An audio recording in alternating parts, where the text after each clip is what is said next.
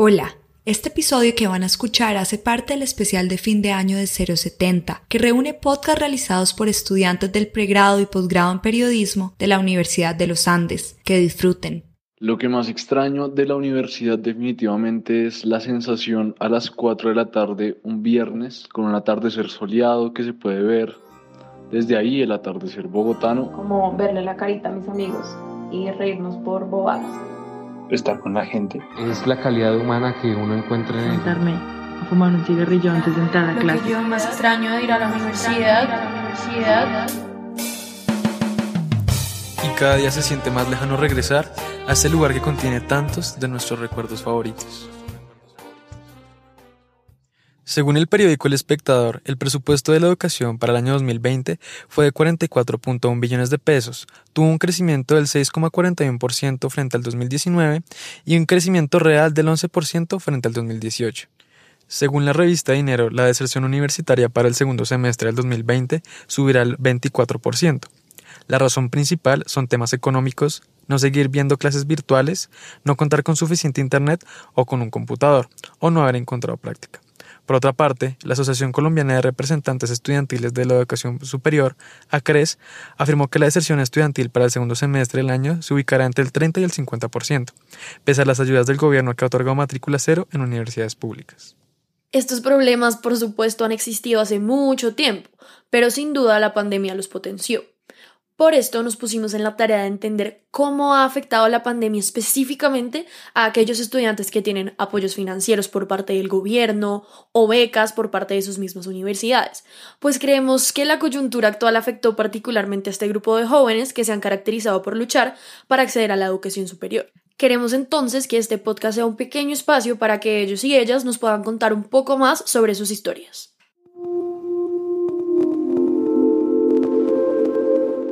¿Crees que hubo algún cambio en la carga académica durante la pandemia? Me parece como muy, muy denso porque yo estoy viendo únicamente, pues únicamente no, estoy viendo normalmente 17 créditos.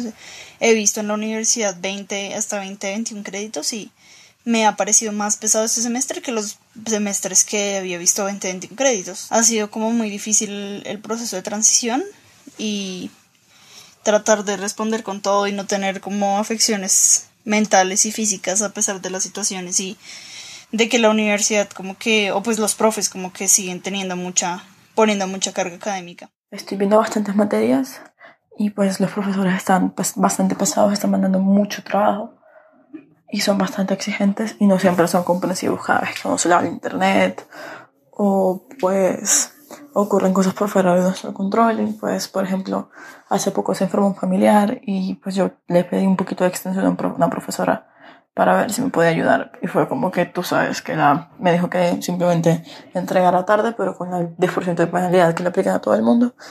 Y pues bueno, siento que han podido ser un poquito más comprensivos con eso. Me siento muy atareada y pues estar encerrada no me ayuda con el manejo del tiempo. Las voces que acaban de escuchar son de Laura Camila y Ana Sofía, dos estudiantes que describen muy bien la situación a la que la mayoría de estudiantes universitarios se han visto enfrentados este semestre. Pues además de luchar con los retos habituales de la educación superior, a esto se le ha sumado no poder controlar factores externos como que se vaya el Internet de un momento a otro, los ruidos habituales de una casa colombiana o simplemente no poder concentrarse al estar frente a un computador más de seis horas seguidas. Pero además de esto, Laura y Ana tienen algo en común. Ambas reciben apoyo financiero, una por parte del gobierno gracias al programa Serpiro Paga y otra gracias a una beca interna de la Universidad de los Andes. Al respecto, Ana Sofía nos contó. La beca no ha sido tanto presión de promedio como más presión de tienes que pasar todas sus materias, no te puedes dejar colgar y voy colgada con álgebra lineal. Entonces, si me sigo colgando y no me gradúo a tiempo, pues eso sí me ha preocupado bastante por la beca, porque en mi casa no nos podemos permitir pagar un semestre extra para que yo me gradúe, en caso tal de que no me alcance la beca para graduarme. Jan Franco, estudiante beneficiado por el programa Generación E, nos contó algo muy similar. Si bien eh, estudiar en la universidad de los Andes pues es una presión para todo independientemente de que pues tengas o no tengas para pagar la matrícula porque 18 millones de pesos o 20 millones de pesos en caso de medicina le duelen a cualquiera. No es solamente como este no mis papás me van a regañar, es mis papás me van a regañar y voy a endeudarlos O sea, ese, ese es el miedo que tienen como que tienen la mayoría de becados. Jan y Ana son ambos originarios de ciudades diferentes a Bogotá, por lo que la pandemia los obligó a volver a sus hogares.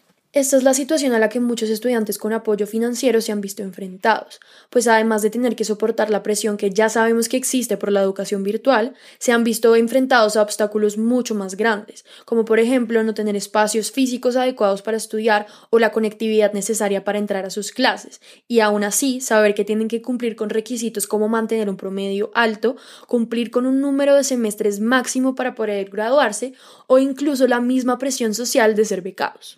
Como bien nos cuentan Ana y Jan, el miedo que puede llegar a sentirse al pensar en que no vas a alcanzar a graduarte de la carrera que tanto te esforzaste para estudiar, o que vas a endeudar más a tus papás o a ti mismo en un futuro, puede ser realmente aterradora y puede conllevar a muchísimos problemas de bienestar mental y físico.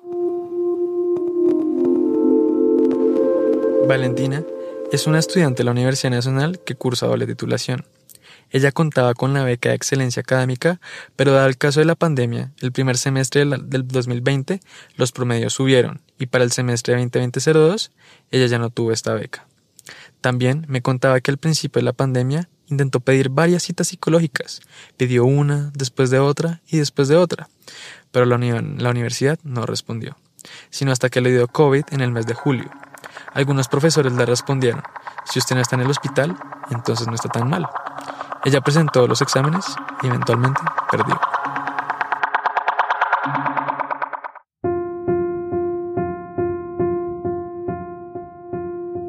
Hablamos con David Monares, quien trabaja en la Oficina de Servicios Financieros a Estudiantes de la Universidad de los Andes, y precisamente se encarga de hacer seguimiento y apoyar a algunos estudiantes con becas o apoyos financieros brindados por la universidad, como Quiero Estudiar, Palante Pacífico, Quiero Enseñar o Palante Caribe. David nos contó un poco de cómo se ha manejado el tema de los requisitos en la situación actual de la pandemia. Referente a los requisitos han seguido igual a los que ya tienen definidos Sí, obviamente pues desde el centro de universidad sé que están haciendo un seguimiento muy pues muy grande y los estudiantes y las estudiantes tienen la posibilidad de, de presentar sus casos cuando perciben que alguna de estas situaciones puedan estar generando alguna dificultad en el no cumplimiento de algunos requisitos.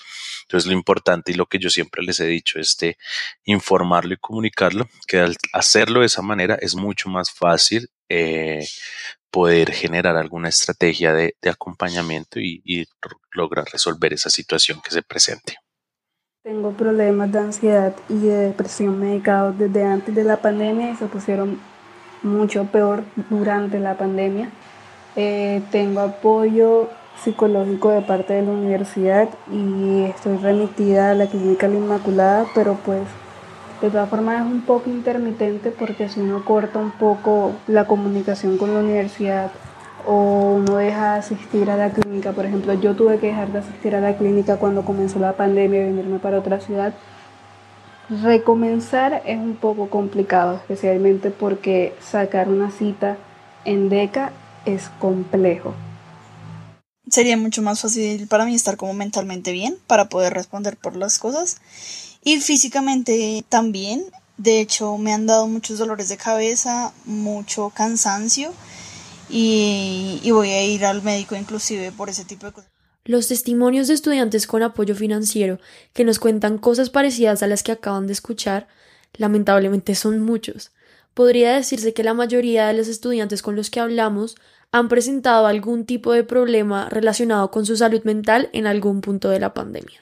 Después de realizar este podcast, Hemos entendido que las universidades han hecho un esfuerzo por hacer un acompañamiento a los estudiantes, pero también, escuchando las anécdotas y las experiencias de los estudiantes, vemos que estas no son suficientes. Como Jan, Sharol, Ana, Laura y mil más, yo también le he dado vueltas al mismo pensamiento una y mil veces. He sentido la misma presión tener que rendir en un mundo que está en total caos alrededor tuyo, pero aún así tener que mantener tu mente en calma, porque tienes que cumplir, porque tienes que rendir. Extrañar la universidad genera muchos sentimientos, sobre todo tristeza y nostalgia, pero da más miedo pensar que existe la posibilidad de no poder volver, de que lo que más extrañamos de la universidad se convierta en solo un recuerdo, de tener que desertar porque simplemente la presión es demasiada, presión de cumplir, presión de estar bien, presión de rendir. No poder ir a la universidad por el virus, claro que da miedo, pero pensar en no poder volver por los efectos colaterales que este ha dejado es lo que realmente no nos deja dormir.